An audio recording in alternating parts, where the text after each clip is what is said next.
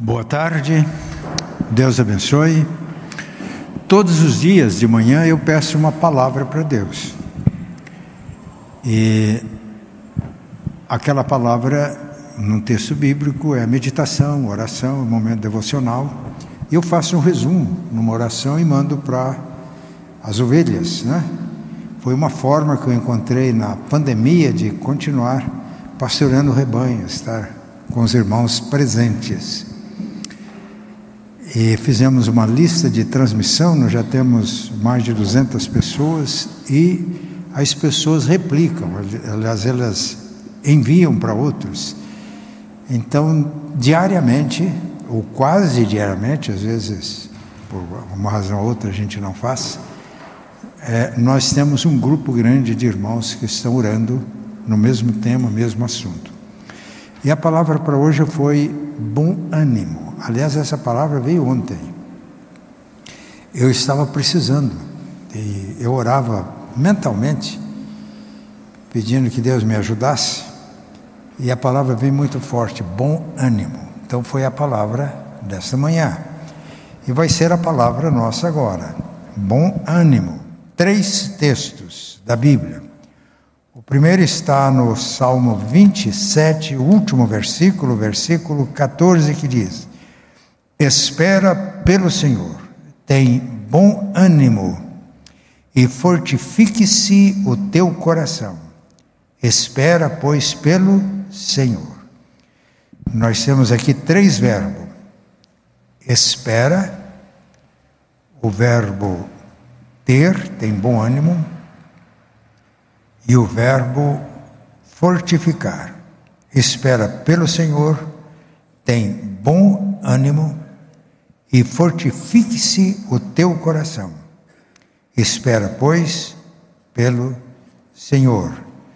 Depois, no Evangelho de João, capítulo 16, Evangelho de João, capítulo 16, o último versículo também.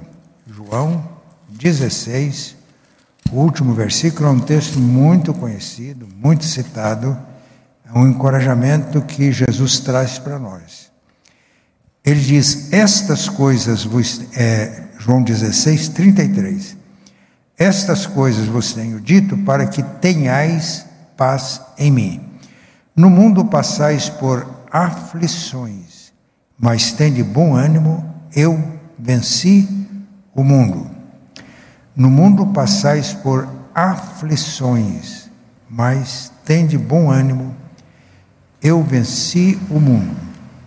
E o terceiro texto está na segunda carta de Paulo aos Coríntios, capítulo 4, a partir do versículo 16. 1 Coríntios 4, a partir do versículo 16.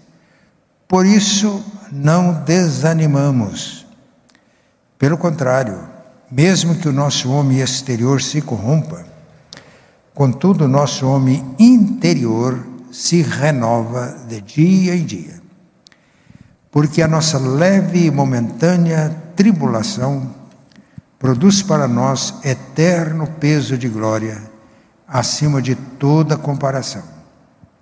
Não atentando nós nas coisas que se veem, mas nas que se não veem porque as que se veem são temporais e as que se não veem são eternas. Aflições, bom ânimo, esperança.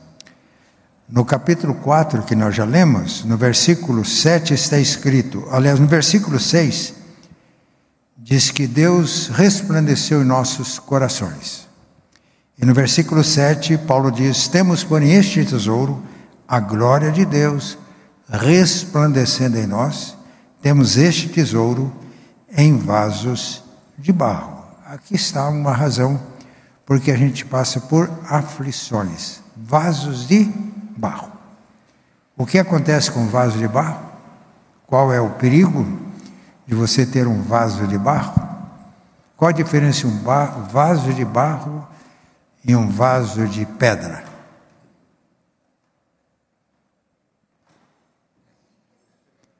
O vaso de barro quebra com mais com facilidade. Então nós somos como vasos de barro. Nós somos frágeis. Nós somos vulneráveis. Ou não somos? Porque nós somos criaturas. Nós não somos Deus. A nossa força está na comunhão com Ele. A nossa força está no nosso relacionamento com Ele. A nossa vitória está no relacionamento com Ele. Esses dias eu falei aqui de um cientista, um astrônomo brasileiro, que pode dar aula em qualquer universidade do mundo, autor de muitos livros, respeitadíssimo, não é religioso, e ganhou um prêmio de espiritualidade. Eu fiquei curioso. Grandes religiosos já receberam esse prêmio. É o prêmio Templeton. O valor dele em dinheiro é muito maior que o prêmio Nobel da Paz, o prêmio Nobel, perdão. Pode ser da paz, da literatura, etc. Isso, ele foi o primeiro brasileiro a ganhar um prêmio assim. E o primeiro latino-americano. O primeiro latino-americano. Prêmio Nobel, diversos latino-americanos já ganharam. E não houve divulgação nenhuma. Porque se fosse o prêmio Nobel da Paz, todos nós aqui estávamos sabendo. Por que, que ele ganhou um prêmio de espiritualidade? Porque ele disse que a fé é essencial. E fé não é apenas a gente acreditar aqui na cabeça que Deus existe, que Ele é poderoso. A verdadeira fé nos coloca num relacionamento com Deus. A confiança. Faz 56 anos que Eloá, Eloá e eu somos casados. Relacionamento conjugal. Confiança um no outro. E toda a vida foi desenvolvida no relacionamento. E quanto mais a gente se conhece, mais consciência a gente tem da nossa fragilidade. E quando o casal tem isso, mais o casal percebe a necessidade do relacionamento com Deus para que se fortaleça. Então, somos frágeis porque somos criaturas, mas, aliás, passamos por aflições porque somos temos o tesouro de Deus em vasos de barro, frágeis, somos vulneráveis. Mas também porque somos pecadores, e o pecado complica as coisas. E muitas vezes passamos por aflições como consequência do pecado. Ou do pecado individual, ou porque o pecado adoeceu a raça humana e todos sofrem as consequências disso: violência, injustiça, opressão, tudo isso causa aflições. Então, no 4, somos vasos de barro, ele fala das aflições.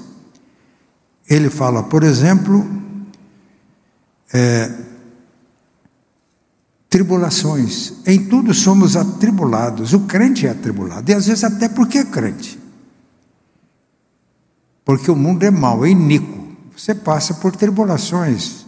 Não porque você pecou, não por causa da consequência do seu pecado, nem por causa do pecado geral da humanidade, mas porque, vivendo num mundo perverso, passamos por tribulações.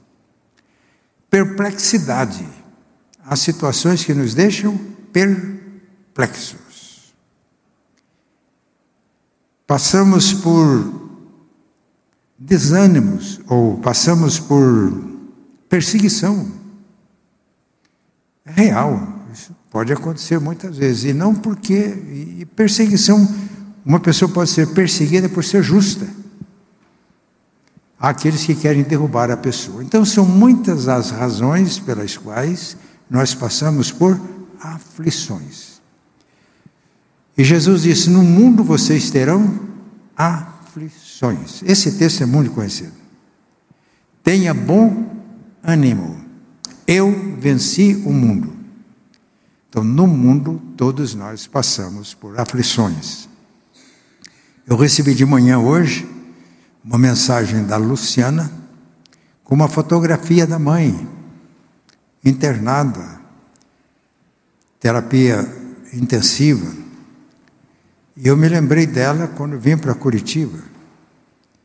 E quando a gente vê o sofrimento, as aflições pelas quais ela passa, a gente também fica aflito, ficamos é, perplexos. Então, diante das aflições que são comuns a todos nós, nós precisamos de ter bom ânimo. Então vamos para o nosso texto de 2 Coríntios 4. Por isso não desanimamos. Por que, que não desanimamos? Porque nas aflições, nas angústias, quando nos relacionamos com Deus, que nós experimentamos o poder de Deus, o amor de Deus, a graça de Deus. Paulo diz que quando levamos o corpo morrer de Jesus, é, sofremos por causa de Jesus, a vida dele se manifesta em nossas vidas. Por isso não desanimamos. E por que não desanimamos? Porque podemos ter bom ânimo em todas as situações. O versículo 16 de 2 Coríntios 4 diz: Por isso não desanimamos, pelo contrário, mesmo que o nosso homem exterior se corrompa, contudo o nosso homem interior se renova de dia em dia. Ele está falando aqui do corpo. Eu citei o exemplo da irmã Lucy, mas todos nós aqui temos exemplos. Né? Eu, quando vejo fotografia no casamento nosso, Eloá e eu, eu fico olhando bem e falo, mas será que é o mesmo? E às vezes eu passo tempo sem ver uma pessoa que tem a minha idade, por exemplo, Pelé. Eu olho, vejo o Pelé, lembro do Pelé jogando bola, falo, mas o mesmo. O exterior, nosso corpo, ele vai, ele vai se deteriorando. E o tempo vai deixando as marcas na gente. Cabelo branco, perdendo as forças do músculo, mas por que, que não precisamos, de, por que, que não desanimamos? Porque mesmo que o corpo vai se deteriorando, por fim vai para a sepultura, o texto diz que o nosso interior se renova de dia em dia. Creem nisso? Não desanimamos, temos bom ânimo porque experimentamos no relacionamento com Deus a renovação espiritual.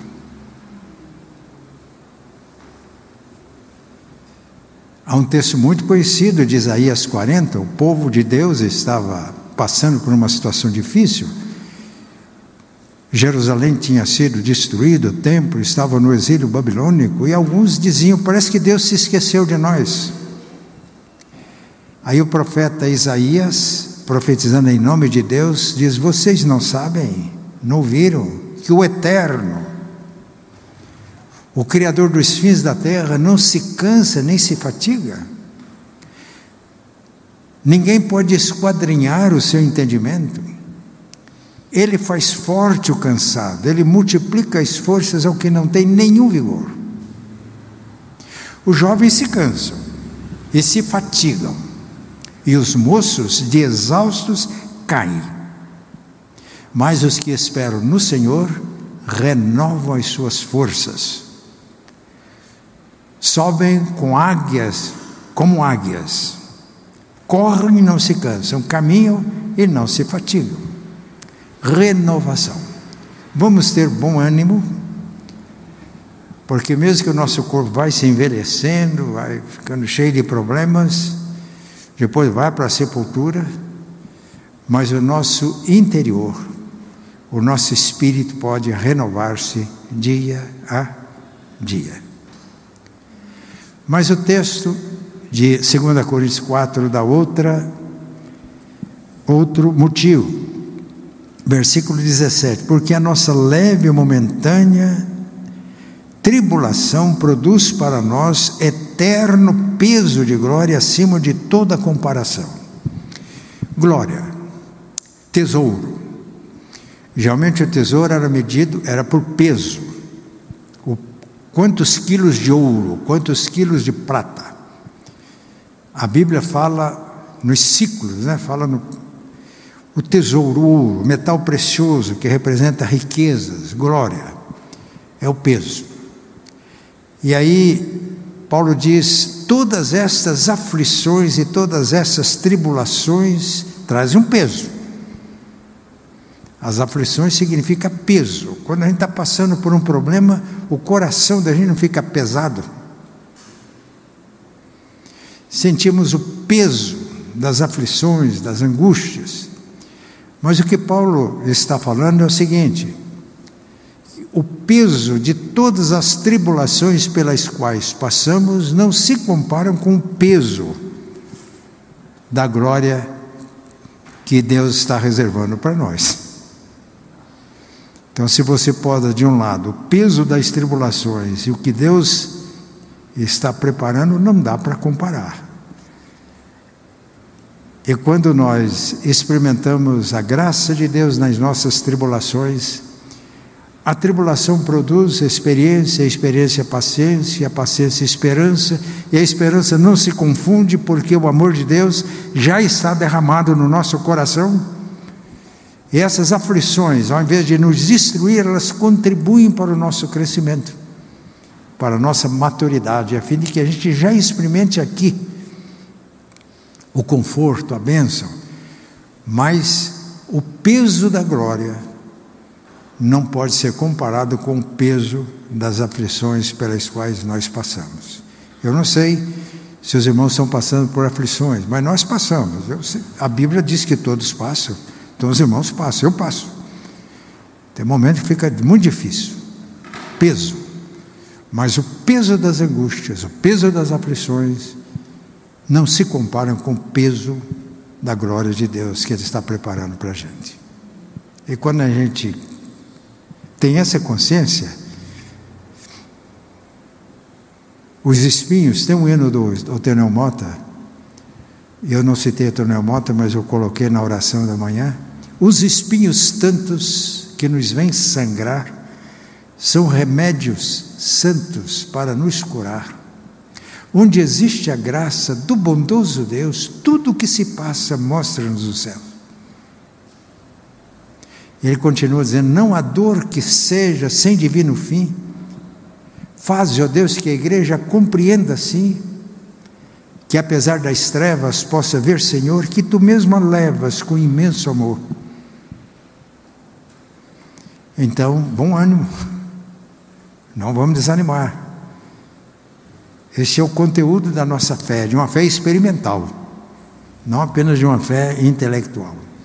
Mas ele dá um terceiro motivo para a gente ter bom ânimo, não desanimar.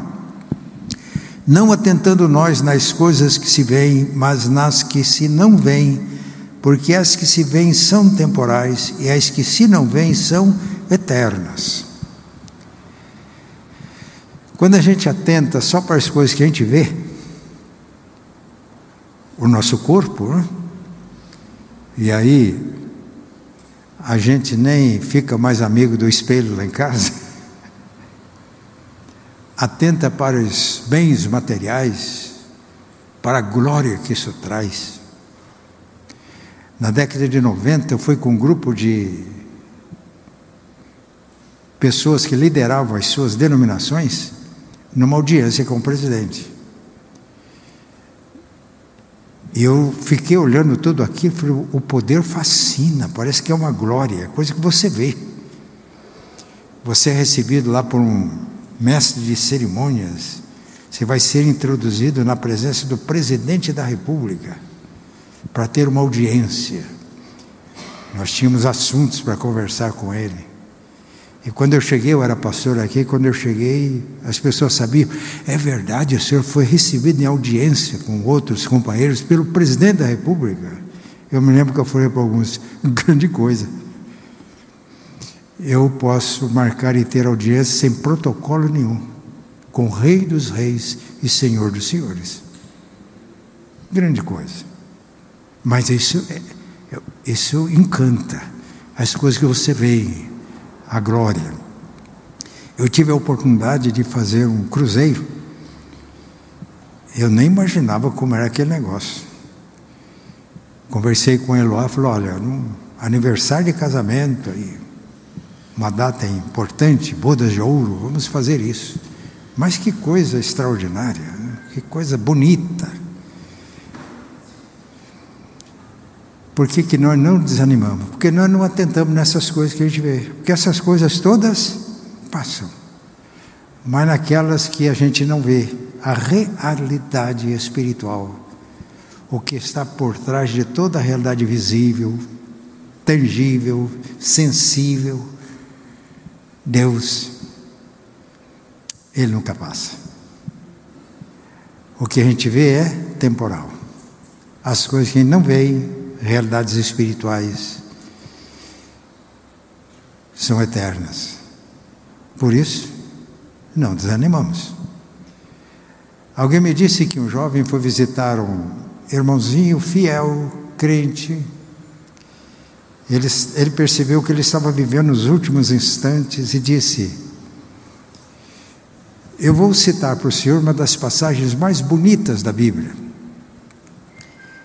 E ele leu João 14. Não se turbe o vosso coração, crede em Deus, crede também em mim. Na casa de meu pai há muitas moradas. Se assim não fosse, eu vou-lhe teria dito. Eu vou preparar lugar. E o jovem parou por aí. O conforto é que aquele homem estava prestes a deixar o corpo visível e ir morar com o Senhor, a casa. E o jovem parou aí, ele olhou para o jovem e falou: Continua, meu filho. E quando eu for e preparar lugar para vocês, eu voltarei e levarei vocês para mim mesmo, para que onde eu estiver, vocês estejam também. Ele olhou para o moço e deu uma lição. Você deixou a parte mais bonita, sem ler. Você falou da casa. A casa é muito boa. Eu tenho uma casa, eu gosto da casa, é simples, humilde. Às vezes as pessoas se impressionam com a casa, porque a gente imagina né, as mansões aqui da terra, mais bonita é que a gente vai ter lá no céu. Ele falou, mas o que enche o meu coração de alegria é que ele diz: Ele vem me buscar para que onde ele estiver, eu esteja também. Ele falou: estar com ele. Porque estar com ele hoje é uma grande bênção. Estar com ele hoje enche o meu coração de paz. falei, jovem, estar com ele na eternidade. não desanimamos. Temos sempre bom ânimo. Porque nós não atentamos nas coisas que se veem, nos palácios, nas mansões, no, nos brilhos. Nós atentamos nas realidades celestiais que são eternas. Tenha bom ânimo. Como é que vocês estão? Como é que cada um de vocês está? Desanimado? Passando por aflições? Se estiver passando, não é só você que passa. Então o convite hoje é nós nos voltarmos para Ele, porque nele nós somos dia a dia renovados interiormente ainda que a carcaça fique feia, mas a renovação espiritual aqui enche a gente de ânimo. As, o peso das angústias, aflições pelas quais passamos não se comparam com o peso da glória do tesouro celestial. Vamos ter bom ânimo, porque Deus desvenda os nossos olhos para contemplar aquelas coisas que o olho não viu, que o ouvido não ouviu, coisas que não subiram ao coração do homem, mas são as coisas preparadas por Deus para aqueles que o amam. Vamos orar?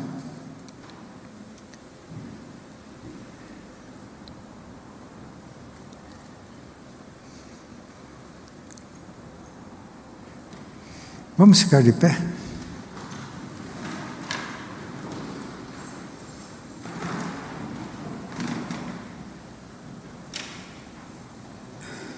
Pai, agradecemos-te, porque fomos criados à tua imagem e semelhança, mas somos criaturas. A nossa força, o sentido da nossa vida está no relacionamento contigo. Porque o relacionamento só é possível com iguais. E se o Senhor nos criou à imagem e semelhança, o sentido da nossa vida está neste relacionamento. Então, Pai, que tenhamos consciência de que somos criaturas e que não tentemos ser deuses, porque aí não vamos nem entender as aflições pelas quais passamos. Mas, Pai, há o pecado que complica as coisas e por causa disso passamos por aflições. Pedimos que tu abra os nossos olhos, porque o sangue de Jesus nos purifica de todo pecado e restaura essa comunhão contigo, que traz renovação espiritual interior e que transforma as leves e momentâneas tribulações pelas quais passamos num peso eterno de glória. Pedimos ao Pai que tu abra os nossos olhos para contemplar as maravilhas da tua palavra, a realidade celestial. E que crendo,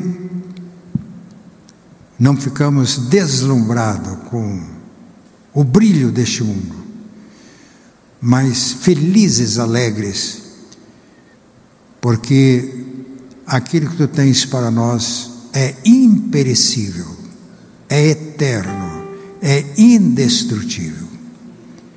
Envolve-nos com a tua bênção, com a tua graça. Em nome de Jesus. Amém.